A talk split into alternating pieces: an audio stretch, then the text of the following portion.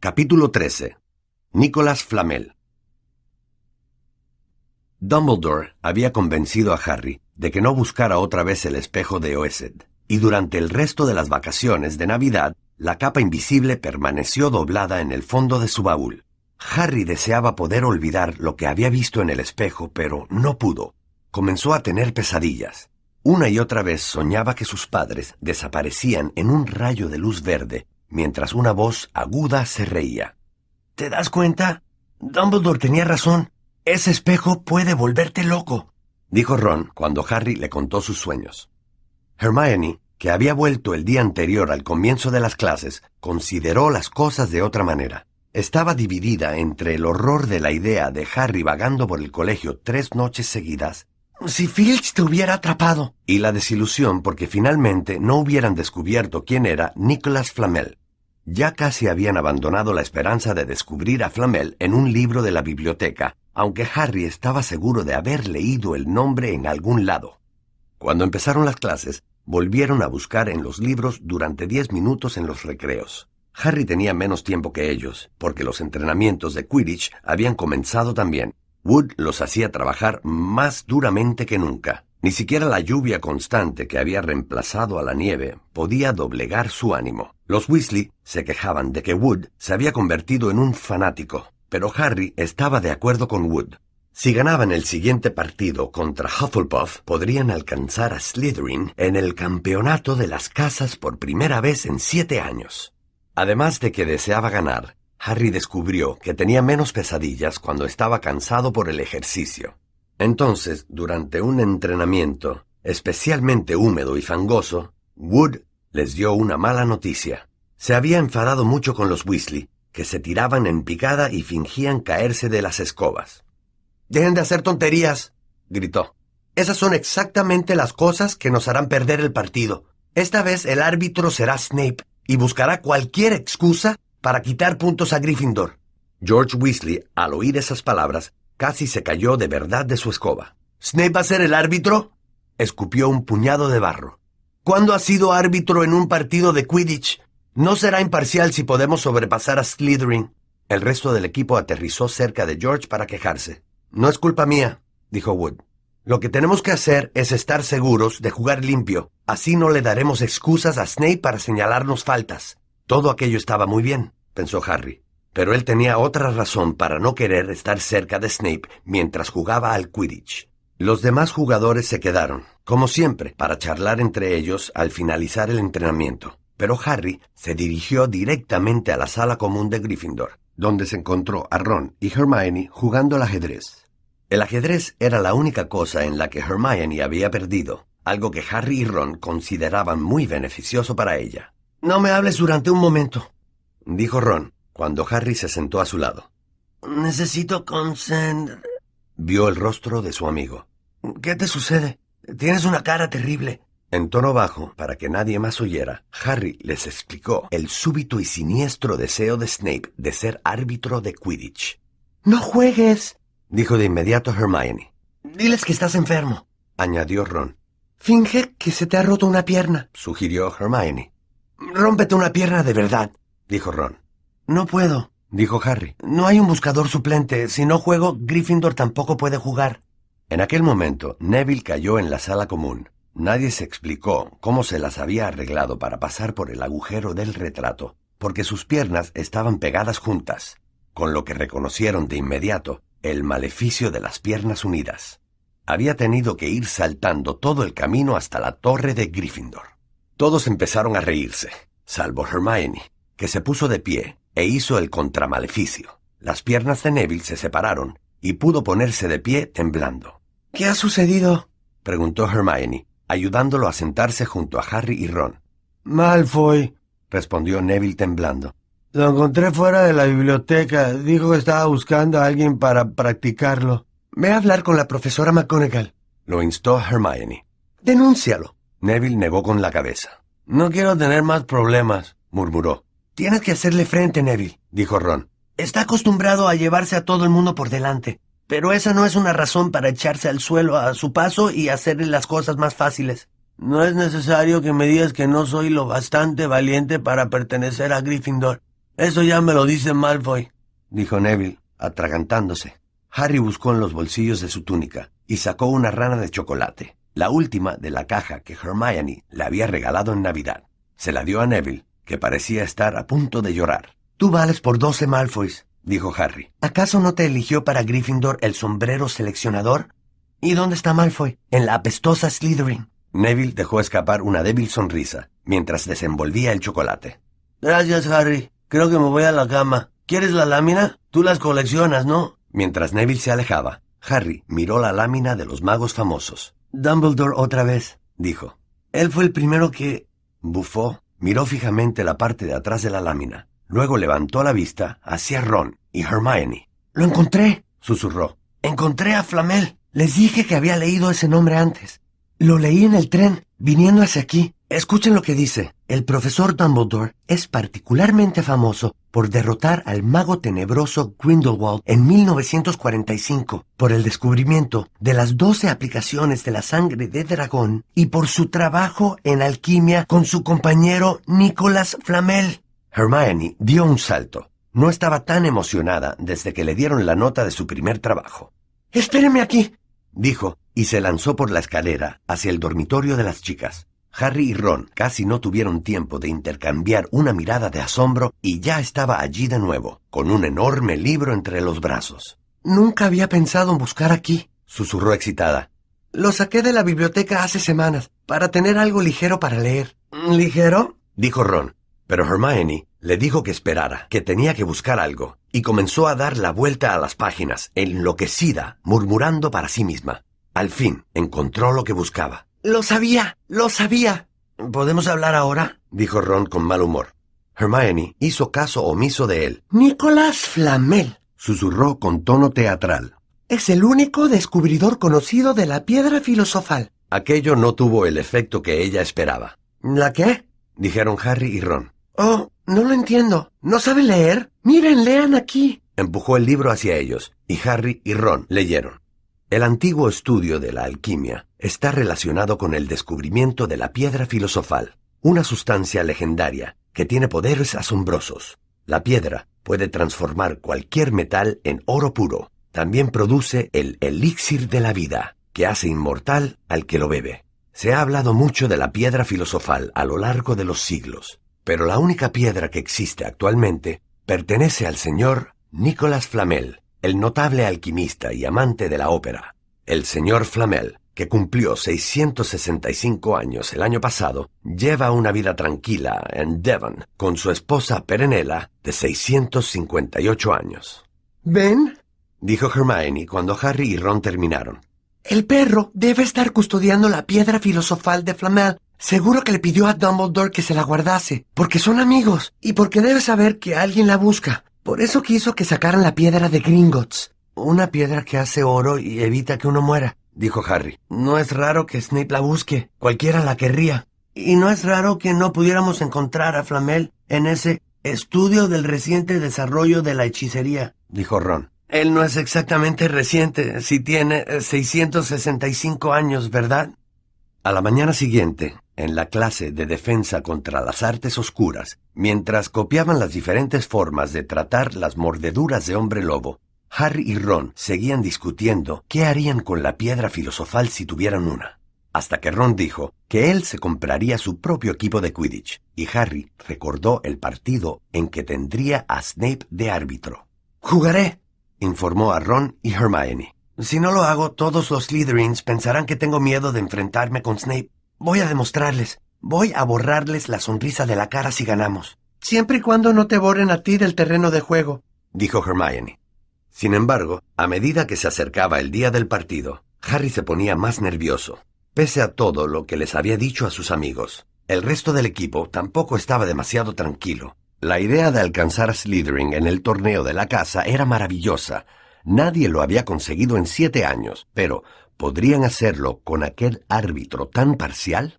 Harry no sabía si se lo imaginaba o no, pero veía a Snape por todas partes. Por momentos, hasta se preguntaba si no estaría siguiéndolo para atraparlo. Las clases de pociones se convirtieron en torturas semanales para Harry, por la forma en que lo trataba Snape.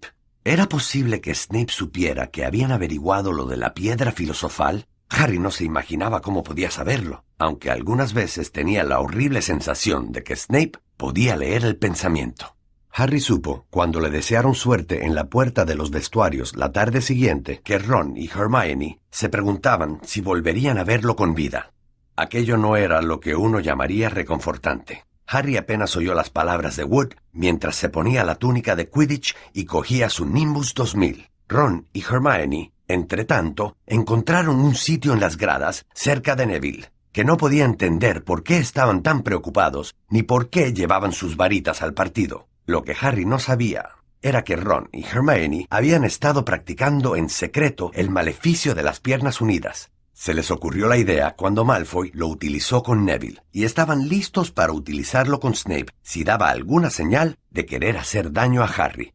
No te olvides, es loco motor mortis, murmuró Hermione mientras Ron deslizaba su varita bajo la manga de la túnica. Ya lo sé, respondió enfadado. No me molestes. Mientras tanto, en el vestuario, Wood había llevado aparte a Harry. No quiero presionarte, Potter, pero si alguna vez necesitamos que se capture enseguida la snitch, es ahora. Necesitamos terminar el partido antes de que Snape pueda favorecer demasiado a Hufflepuff. Todo el colegio está allí fuera, dijo Fred Weasley, espiando a través de la puerta. Hasta, vaya, Dumbledore ha venido al partido. El corazón de Harry dio un brinco. ¿Dumbledore? dijo, corriendo hasta la puerta para asegurarse. Fred tenía razón. Aquella barba plateada era inconfundible. Harry tenía ganas de reírse a carcajadas del alivio que sentía. Estaba a salvo. No había forma de que Snape se atreviera a hacerle algo si Dumbledore estaba mirando. Tal vez por eso Snape parecía tan enfadado mientras los equipos desfilaban por el terreno de juego, algo que Ron también había notado. Nunca había visto a Snape con esa cara de malo, dijo a Hermione. Mira, ya salen. ¡Eh! Alguien había golpeado a Ron en la nuca. Era Malfoy. Ah, perdón, Weasley, no te había visto. Malfoy sonrió burlonamente a Crab y Goyle. Me pregunto cuánto tiempo durará Potter en su escoba esta vez. ¿Alguien quiere apostar? ¿Qué me dices, Weasley? Ron no le respondió. Snape acababa de pitar un penalti a favor de Hufflepuff, porque George Weasley le había tirado una blogger. Hermione, que tenía los dedos cruzados sobre la falda, observaba sin cesar a Harry, que circulaba sobre el terreno de juego como un halcón, buscando la snitch. ¿Saben por qué creo que eligen a la gente para la casa de Gryffindor? dijo Malfoy en voz alta unos minutos más tarde, mientras Snape daba otro penalti a Hufflepuff sin ningún motivo. Es gente a la que le tienen lástima. Por ejemplo, está Potter, que no tiene padres, luego los Weasley, que no tienen dinero, y tú, Longbottom, que no tienes cerebro. Neville se puso rojo y se dio la vuelta en su asiento para encararse con Malfoy. Yo valgo por doce como tú, Malfoy. Tartamudeó. Malfoy, Crab y Goyle estallaron en carcajadas, pero Ron, sin quitar los ojos del partido, intervino. Así se habla, Neville. Longbottom, si los cerebros fueran de oro serías más pobre que Weasley, y con eso te digo todo. La preocupación por Harry estaba a punto de acabar con los nervios de Ron. Te prevengo, Malfoy. Una palabra más y... Ron, dijo de pronto Hermione. Harry, ¿Qué? ¿Dónde? Harry había salido en un espectacular vuelo que arrancó gritos de asombro y vivas entre los espectadores. Hermione se puso de pie, con los dedos cruzados en la boca, mientras Harry se lanzaba velozmente hacia el campo como una bala. Tienen suerte, Weasley. Es evidente que Potter ha visto alguna moneda en el campo, dijo Malfoy. Ron estalló. Antes de que Malfoy supiera lo que estaba pasando, Ron estaba encima de él, tirándolo al suelo. Neville vaciló, pero luego se encaramó al respaldo de su silla para ayudar. ¡Vamos, Harry! gritaba Hermione, subiéndose al asiento para verlo bien, sin darse cuenta de que Malfoy y Ron rodaban bajo su asiento y sin oír los gritos y golpes de Neville, Crabbe y Goyle.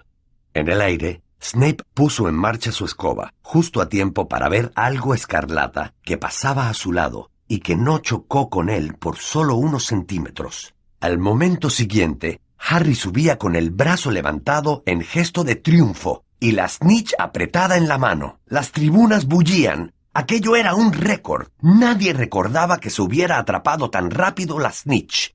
Ron, Ron, ¿dónde estás? El partido ha terminado. Hemos ganado. Gryffindor es el primero. Hermione bailaba en su asiento y se abrazaba con Parvati Patil de la fila de adelante. Harry saltó de su escoba, a pocos centímetros del suelo. No podía creerlo, lo había conseguido. El partido había terminado y apenas había durado cinco minutos. Mientras los de Gryffindor se acercaban al terreno de juego, vio que Snape aterrizaba cerca, con el rostro blanco y los labios tirantes.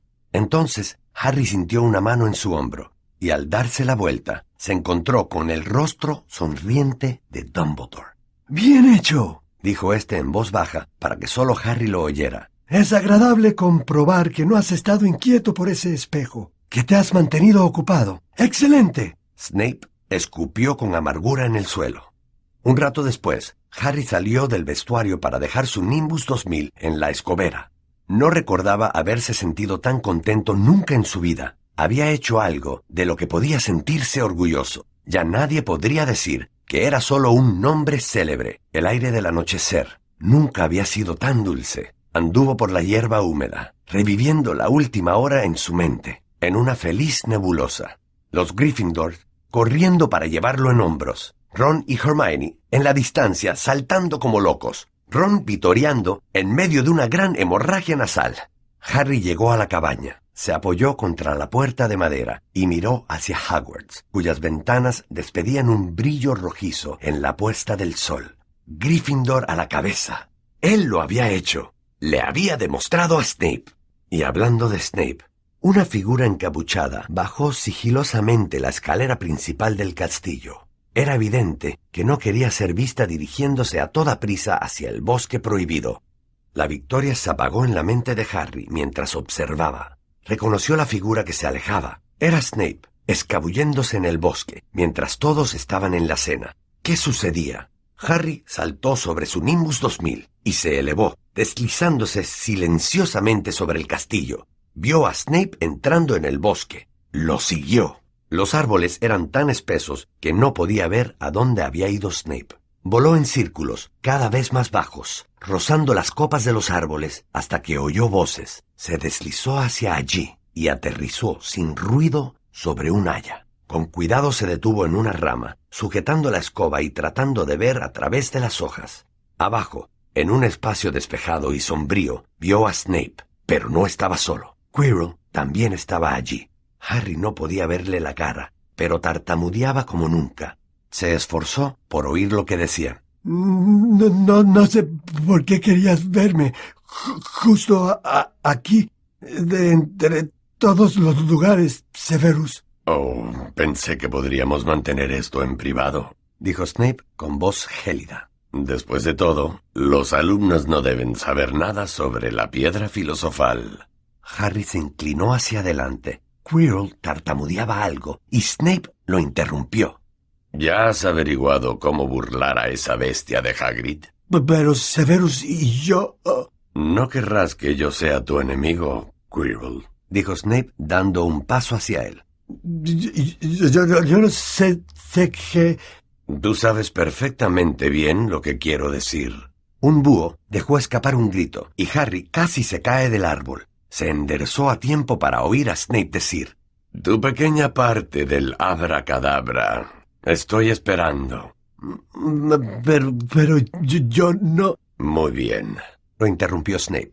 Vamos a tener otra pequeña charla muy pronto, cuando hayas tenido tiempo de pensar y decidir con quién están tus lealtades. Se echó la capa sobre la cabeza y se alejó del claro. Ya estaba casi oscuro, pero Harry pudo ver a Quirrell inmóvil, como si estuviera petrificado. Harry, ¿dónde estabas? preguntó Hermione con voz aguda. ¡Ganamos! ¡Ganamos! ¡Ganamos! gritaba Ron al tiempo que daba palmadas a Harry en la espalda. Y yo le he puesto un ojo negro a Malfoy, y Neville trató de vencer a Crab y Goyle él solo. Todavía está inconsciente, pero la señora Pomfrey dice que se pondrá bien. Todos están esperándote en la sala común. Vamos a celebrar una fiesta. Fred y George robaron unos pasteles y otras cosas de la cocina. Ahora eso no importa, dijo Harry sin aliento. Vamos a buscar una habitación vacía. Ya verán cuando oigan esto. Se aseguró de que Pibbs no estuviera dentro antes de cerrar la puerta, y entonces les contó lo que había visto y oído. Así que teníamos razón, es la piedra filosofal. Y Snape trata de obligar a Quirrell a que le ayude a conseguirla. Le ha preguntado si sabía cómo pasar ante Fluffy y ha dicho algo sobre el abracadabra de Quirrell. Eso significa que hay otras cosas custodiando la piedra, además de Fluffy, posiblemente cantidad de hechizos, y Quirrell puede haber hecho algunos encantamientos antiartes oscuras que Snape necesita romper. ¿Quieres decir que la piedra estará segura mientras Quirrell se oponga a Snape? preguntó alarmada Hermione. En ese caso no durará mucho, dijo Ron.